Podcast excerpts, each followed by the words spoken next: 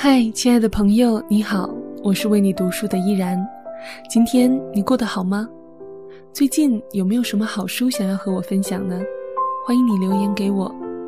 今天我们将继续阅读《有目标的人生》。在这里要感谢维克曼文化为我们提供的书籍资源。如果你想要和我一同完整阅读这本书的话呢，欢迎在淘宝或者是微店搜索“维克曼书屋”购买正版进行阅读。在上一期的节目中，我们读到了菲利克斯·门德尔松出生在一个富裕的家庭中，他的祖父是哲学家摩西·门德尔松，父亲亚伯拉罕·门德尔松是一位成功的商人。在菲利克斯·门德尔松十六岁时，他父亲把柏林最好的别墅买了下来。在这里，这位友善、充满活力的神童被一大群上流社会的年轻人簇拥着，他们一起读莎士比亚的作品，组建了管弦乐队和唱诗班。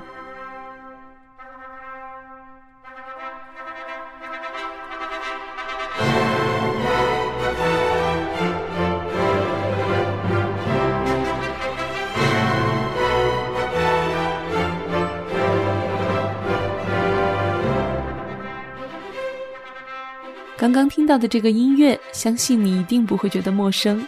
这首全世界通用的婚礼进行曲，正是出自门德尔松在这间别墅的花园里创作的《仲夏夜之梦》。那年他年仅十七岁。在八月里的一个炎热的晚上，门德尔松独自坐在那里，微风令夜晚温暖的空气中弥漫着灌木丛芬芳的气息，萤火虫的微光。若隐若现。他回忆说：“那一晚，我与莎士比亚在花园里邂逅。”门德尔松敏感的心还热切渴望着另一种邂逅，就是在某种形式上与上帝的邂逅。他与他所有的富有朋友一样，只着眼于当下，相互奉承、骄傲、享乐、前景。和远大抱负是他生活的动力，但是所有这些的背后的意义是什么呢？他的家人已经从犹太教徒皈依基督教，但无论是他的父亲还是母亲，对新信仰的信奉一点儿也不比之前的旧信仰强。甚至那些来自各种不同教会、经常来拜访他们并受到他父亲款待的显赫人物，也似乎更感兴趣去反驳基督教信仰，而不是遵循。那时在德国，嘲笑圣经是上帝的末世，奚落圣经的权威性，已经成为了一种时尚。菲利克斯·门德尔松认为，也许他能在罗马教会的信仰中找到答案。当他在柏林大学读书的时候，只要一有时间，就想去探索罗马教会的信仰。然而，当他将要开始探索时，巴赫进入了他的世界。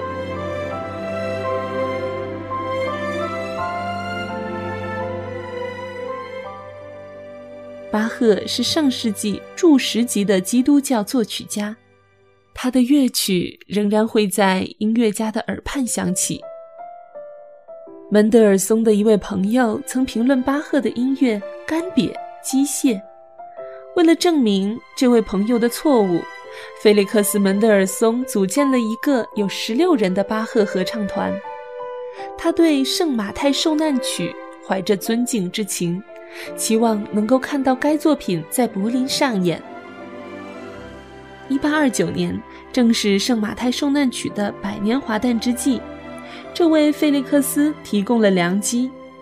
他在他的好朋友歌手爱德华·德弗里恩特的帮助下，组建了一支管弦乐队和一个由四百人临时组合的唱诗班。由门德尔松指挥的这部作品上演时。《圣马太受难曲》赢得了柏林人的响亮喝彩。这部作品对门德尔松的影响超出了音乐和戏剧领域，他开始对受难的属灵信息怀抱深厚的敬意，开始真实的相信基督的受难和受死是为人的罪献上的代价。这同样让他坚定地相信圣经是上帝漠视的，是绝对无误的。可以确知的是，当时菲利克斯只有一位熟人与他持有相似观点。这个年轻人当时为了路德宗的牧职而在柏林学习。当门德尔松因寻找生活的意义而受到家人和大多数朋友的嘲笑时，除了和这位朋友散步聊天外，他只能在圣经和巴赫的音乐中寻求答案。圣马太受难曲的成功演出为门德尔松开启了新的篇章，他取得了第一次走访伦敦的机会。用他的话来形容，伦敦就像是地球上最宏大、最复杂的庞然大物，所有的事情在我周围旋转滚动，就好像把我卷进了漩涡。在这次旅行中，门德尔松还到了威尔士和苏格兰进行公演。在苏格兰著名的芬格尔洞，他得到灵感，创作了《赫布里底群岛序曲》。在他的归途中，有人建议门德尔松作曲纪念路德宗奥格斯堡信条发布三百周年。这个主意引发了他的兴趣，于是他开始研究马丁·路德的生平。他读到这位改教家的属灵历程时，不禁为之震撼。路德对公义的追求，想要被上帝接纳的心，远比自己更加真挚热切。路德没有在修道院里找到上帝，他最终发现上帝会借着相信基督，把自己彰显给那些痛悔的罪人。他重生得救的经历是那样激动人心。他显然在上帝的帮助下取得了巨大的成就。所有这些都深深地印在了门德尔松的心里。他的感受全都在宗教改革交响曲中表现了出来，其中最有震撼力的乐章是马丁·路德的赞美诗《坚固保障歌》。在那之后，一本路德的赞美诗成为了他属灵的帮助和鼓励。在二十一岁那年，门德尔松终于得以造访罗马。然而，他却不再是去寻求真理。他已经认识到，罗马教会的信仰已经完全偏离了圣经的根基，用靠善行得救来取代了单单信靠基督的代赎而得救。他对罗马敬拜采用的音乐很感兴趣，但是却厌恶他们的颂歌。他说道：“真的。”在圣经的记载中，根本没有这种枯燥的公式化的赞美。圣经中的每一句话都是那么的鲜活、真实，表达方式总是如此美好、有生气。在此次意大利之行中，伯辽兹与门德尔松多次见面。他在日记中描述了自己的感受：“我坚定地相信，门德尔松是有史以来最有才干的人之一。”他是难得一见的有坦诚灵魂之人，他坚定地相信基督教的信仰。我有时会因嘲笑圣经而招来他的反感。罗马教会那些数不尽的神职人员和迷信、浮华，以及他们的仪式，让门德尔松反感，因而他想念故土。他说道：“感谢上帝。”那极度吹嘘的中世纪已经一去不复返了。门德尔松绝对是个多愁善感的年轻人，对于他而言，大自然的美丽唤起了极度的浪漫主义，与人交往激发了具有传染力的幽默感，生活的压力激化了他从父亲那里继承来的一股子倔强劲头。而悲剧和哀伤把他抛向可怕的黑暗中，并且让他陷入长期的沮丧。肤浅和逃避现实的事情令他无法忍受，例如在新年的时候，他会正视自己在过去一年中的失败和不足之处，这正是向全能的上帝寻求宽恕和原谅的时候。否则，似乎没有必要来发誓言并许下美好的愿望。门德尔松说：“新年的时候，人们相互打着招呼闲聊，轻率的、打趣儿的祝福对方有美好的未来。他们希望通过搞笑、喝酒来去除心中的忧伤，但却是做不到。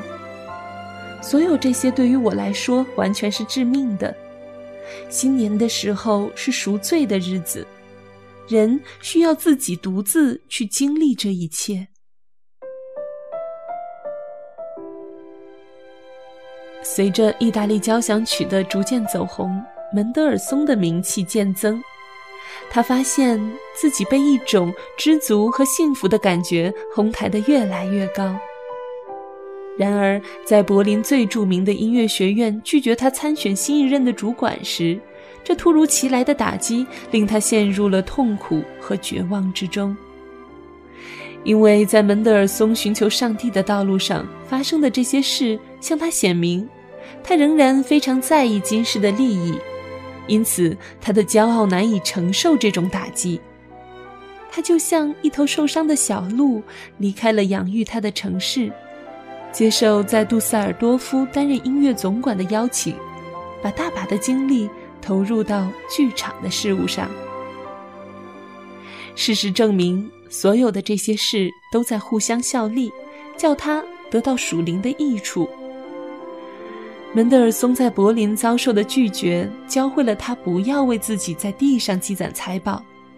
在参与剧场的相关工作时，他也看到了这世上的享乐被败坏和堕落包围吞没着。他发觉，剧场完全是个虚假的、道德败坏的世界，这令他生厌，他不得不与之分离。门德尔松虽然没有像使徒保罗令人称奇的重生得救那样经历了炫目的光照，但是他有着相同的发现：基督徒是主新造的人。就像保罗说的：“旧事已过，所有完全利己的私欲和动机也与之同去。”菲利克斯·门德尔松欣然认同保罗的这一说法，所以。他发表了《圣保罗》作为他第一部清唱剧，并不奇怪。他的一位密友说道：“不是我们选择了这个主题，而是这个主题选择了我们。”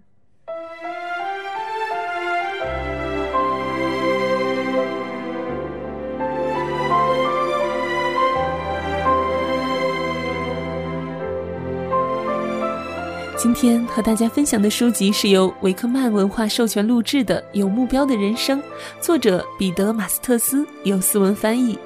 如果你听完感觉有所收获，欢迎你留言给我。如果你喜欢这本书，想要阅读全本，欢迎购买正版进行阅读。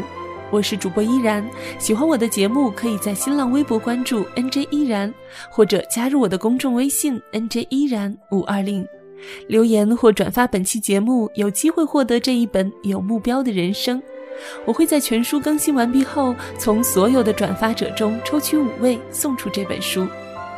依然代表作者彼得·马斯特斯，感谢您的收听，我们下周一再会。